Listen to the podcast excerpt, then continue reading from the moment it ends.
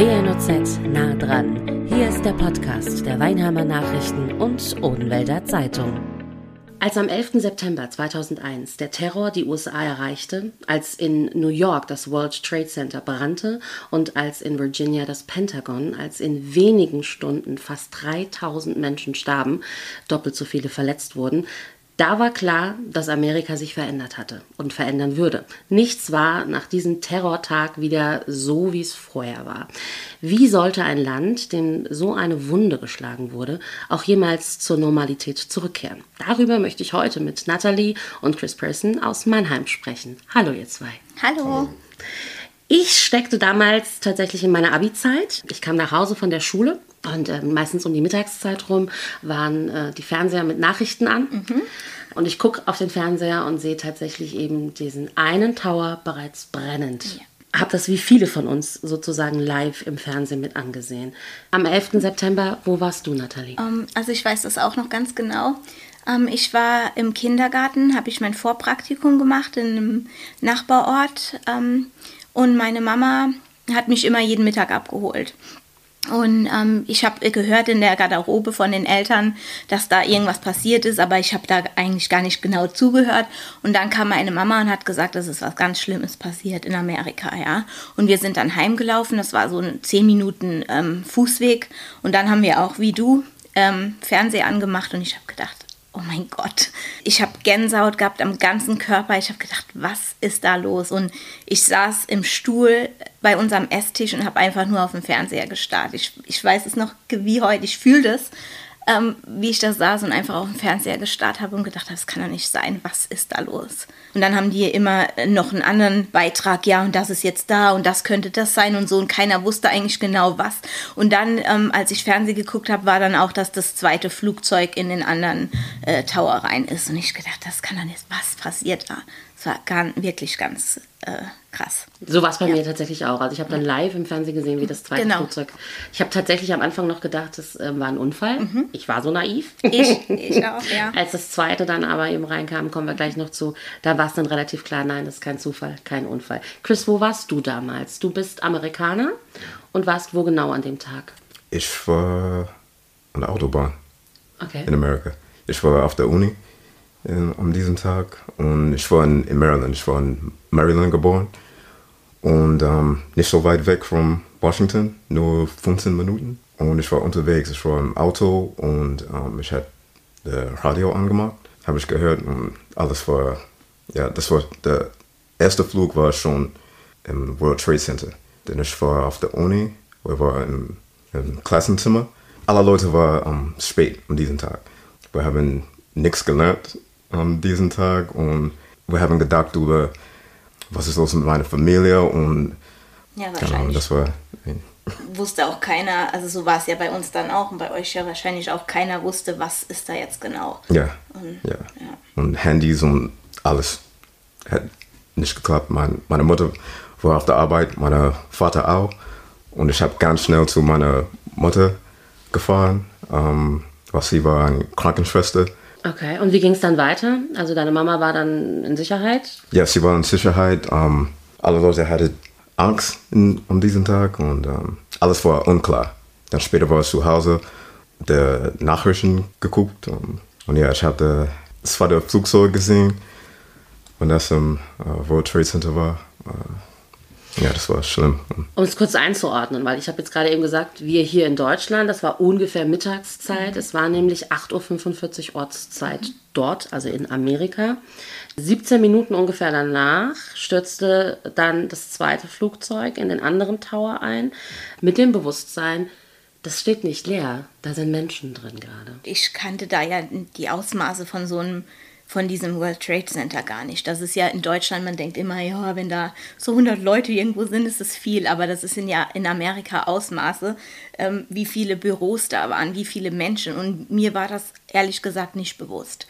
Äh, klar wusste ich, okay, da sind Menschen drin, aber erst im Nachhinein habe ich so mitbekommen, was da wirklich, wer da arbeitet oder gearbeitet hat und welche Büros da waren. Das war mir zu dem Zeitpunkt nicht bewusst. Wie war das bei dir, Chris? Ich war nur einmal in New York vor, vor diesem Tag. Und ähm, ich war ein kleines Kind. ich weiß, wie, wie groß dieses Gebäude war und dass so viele Leute drin waren. Ich habe ähm, überlegt, nur wie, wie, wie schlimm das war für, für die Familie und, und alle. Habe ich nie im Leben was so Schlimmes gesehen in, in diesen Zeiten. So. In der Timeline weiter war dann 9.43 Uhr ungefähr. Da stürzte dann das Flugzeug ins Pentagon in Virginia ein. Mit dem Pentagon war bei mir relativ schnell klar, das ist ein Terroranschlag und der geht nicht gegen Gebäude oder Menschen, die in den Gebäuden sind, sondern der geht gegen eine Nation. Ja. Mhm. ja. Wie ging es also, euch? Also so war es bei mir dann auch, weil dann habe ich gedacht, okay, was kommt jetzt noch?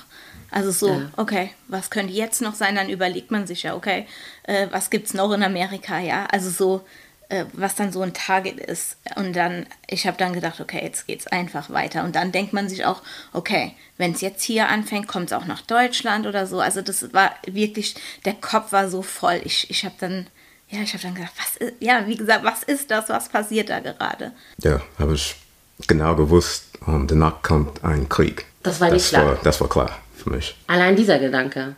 Ja. Ich meine, wie alt warst du da ungefähr? Ich war 19. Und mit diesem Bewusstsein, in meinem Land passiert das gerade, und mit 19 zu denken, okay, jetzt kommt Krieg. Ja. Wow. Ja. Wie geht man damit um? Beziehungsweise, was waren dann so deine ersten Gedanken? Wie, wie geht es jetzt weiter? Was machst du daraus jetzt aus, diesem, aus dieser Angst? Ich hatte äh, keine Angst. Ich weiß nur, ähm, wie das ist mit Amerika. Was genau? Ja, äh, das war keine äh, Überraschung für mich. Was kommt next? So ich habe überlegt, ähm, wie unser ähm, Leben geendet. Wie es weitergeht. Ja, wie ja. es weitergeht, ja. Zwischen 10.07 Uhr und 11 Uhr stützen dann die zwei Türme ein. Dann hat der damalige Präsident Bush äh, zeitgleich zur Vergeltung ausgerufen, auch relativ schnell, wie ich finde, im Nachgang, deutlich gemacht, it's war. Jetzt ist Krieg. Ja, ja. Das wiederum war für mich, ich war total überfordert. Mhm mit ja. diesem Gedanken, mit diesem Bewusstsein, dass da ein Präsident steht. Da hatte ich dann schon Angst, wenn ich ehrlich bin. Da war dann schon so, dass ich dachte, was passiert jetzt ja. auf dieser Welt? Genau, ja. Ähm, also ich komme ja aus einem kleinen ähm, Dorf in, in Rheinland-Pfalz. Ähm, wir sind eigentlich umgeben von der Airbase in Rammstein.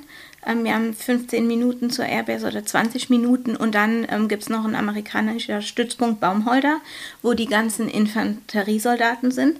Also und da hat man dann schon gemerkt, ähm, jetzt passiert was. Und ich hatte auch Freunde, ja, amerikanische Freunde und Freundinnen, die Soldaten waren. Und dann hat man auch gemerkt, jetzt, die waren dann, äh, also die haben Angst, ja, weil die wussten jetzt, als der Bush das gesagt hat, jetzt müssen die los. Ich weiß noch, die Army Base da in Baumholder war offen für die Deutschen. Okay. Ähm, wir durften da, also da sind wir, wir durften nicht einkaufen, weil es ist ja so, dass man ähm, nur mit ID-Card oder so einkaufen kann. Aber da war immer in der Sporthalle ein Automat mit Getränken, ja du lachst, mit Getränken und ähm, Candies, ja. Und dann sind wir immer da hingefahren und haben Dollars gewechselt auf der Bank und sind dann zu diesem Automat gefahren, weil wir konnten einfach so auf die Army Base da fahren und dann war der nächste Tag alles zu klar, dass, dass die, die Amerikaner sich jetzt abschotten, ja, und ganz auf Nummer sicher gehen. Aber das war schon, das so zu sehen und, und mitzukriegen und wie sie dann alles packen und ähm, ja, dann hat man auch gesehen, dass in Rammstein halt viel mehr Flieger hochgehen und, und äh, zur Airbase kommen oder vor allem wegfliegen. Das haben wir ja gesehen. Wir wohnen in der Flugschneise, ja. Also das, das war dann schon, da war was los. Ja. Bist du bis 2003, also nach dem Anschlag, äh, ins Militär eingetreten und bist deshalb dann auch nach Deutschland und bist hier stationiert worden. Wie war dieser Übergang von ich bin Student an einer Uni, ich studiere und dann gehe ich in einer solchen Zeit zum Militär? Army und Marines und Navy und Air Force, die brauchen Menschen für, für einen Krieg. So, die hatten sehr viel Werbung und, und alles gemacht und, und für mich, die können die Kredit für, für Studium bezahlen, die kann, und für nur vier, ein, ein Kontrakt für vier Jahre oder so. Um, und ich hatte keine Angst für, für Krieg und, und alles. Ich, bin, ich war kein uh, uh, Infantry-Soldat, weil ich habe überlegt, was kann ich tun nach meinem Militär. Ich habe schon uh, Informatik studiert. So, ich habe gedacht, ich, ich kann das für Militär machen. Und ähm, das habe ich gemacht. Und mein, mein Papa hat zu mir immer gesagt, das ist nur ein, das ist ein Job. So, Militär, egal was ist, das ist, das ist ein Job. Und ich habe gedacht, ich mag das. Aber es ist ja kein irgendein Job. Also ich sitze jetzt ja. nicht im Büro 5, 9 to 7 so ungefähr. Und, ja, das, war, das war äh, hart, das, aber. es ist nicht irgendein Job. Du bist dann hier nach äh, Deutschland stationiert äh, worden und äh, dann habt ihr euch auch kennengelernt. Ja. ja. Und dann haben wir ge äh, geheiratet 2007 und zwei Wochen später musstest du für 15 Monate in den Irak. Und das war so viel zu ist, ist nur ein Job. Genau. genau. Was hat sich seit diesem Tag verändert?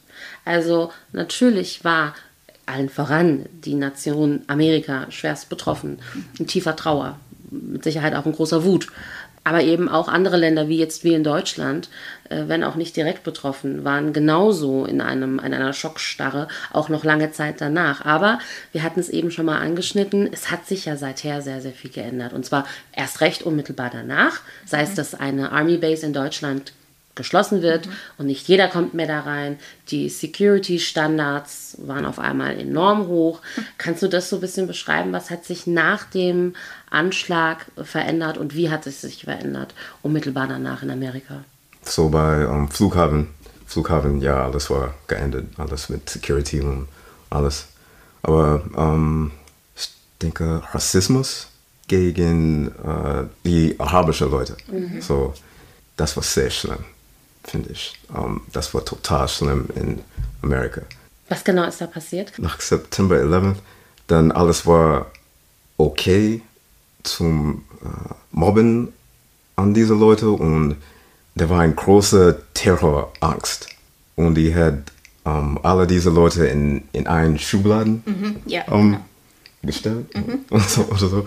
und ich, ich finde das total schlimm, weil um, ich bin ein schwarzer Mensch aus Amerika und ich weiß, wie das ist. Mhm. Das war total schlimm, finde ich. In Amerika, das war okay von September 11, 2001 bis 2015 oder so. Weil da war, da war kein, kein Respekt für diese Leute aus, uh, aus uh, arabischen Ländern. Alle waren nur Terroristen. Ja, das ist ein yes, complicated for me to explain, and plus I get emotional about it.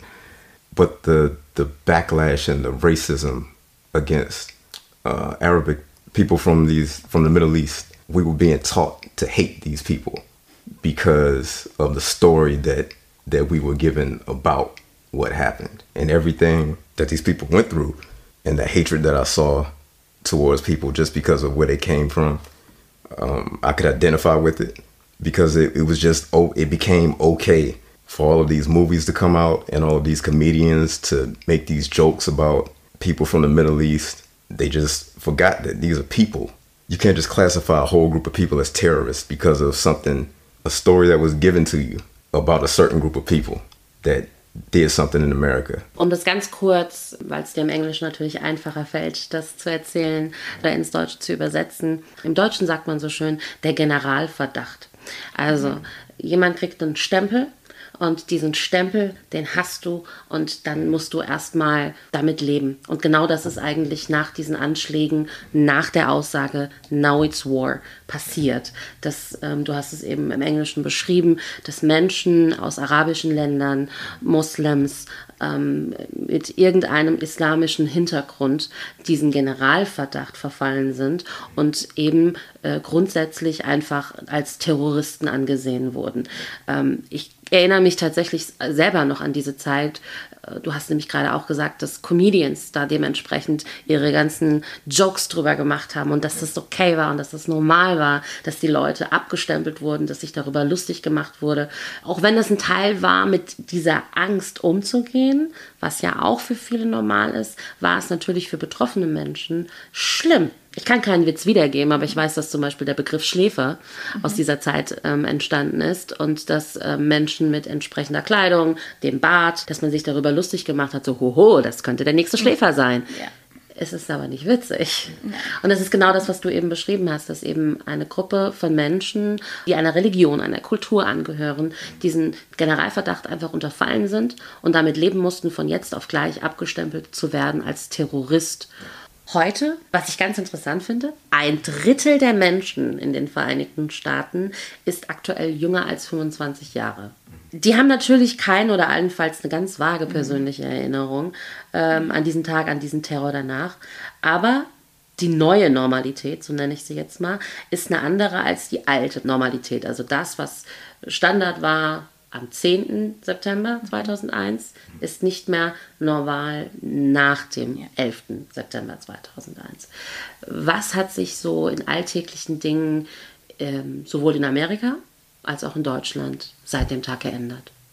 Also ich muss sagen, ich habe, das ist jetzt vielleicht wirklich eigentlich Schwachsinn, aber wenn ich am Flughafen bin oder so, ja, und jemand sehe, der aussieht wie die, die man im Fernsehen sieht, die zu der Taliban oder keine Ahnung gehören, gibt es mir ein komisches Gefühl. Ohne dass ich das will, aber das ist das, was man im Fernsehen sieht oder was man von Amerika gehört hat, wie du vorhin schon gesagt hast. Das ist so ein, die werden in eine Schublade gesteckt, diese Menschen, und die geben einem, weil man sie nur im Fernsehen gesehen hat, so sehen die aus. Mit dem Bart, ja, mit Mütze, keine Ahnung, also so, ja, oder die Frauen mit Kopftuch total verschleiert. Und vor denen muss man Angst haben. Und das ist immer noch bei mir, ganz ehrlich, ich finde es doof, aber ich habe dieses Gefühl. Ich möchte das nicht haben, aber ich hab's. Mhm. Ja, und das ist zum Beispiel was, und ich, ich keine Ahnung, das ist seitdem, ja, seit 20 Jahren ist es so. Ich habe auch dieses, dieses Gefühl.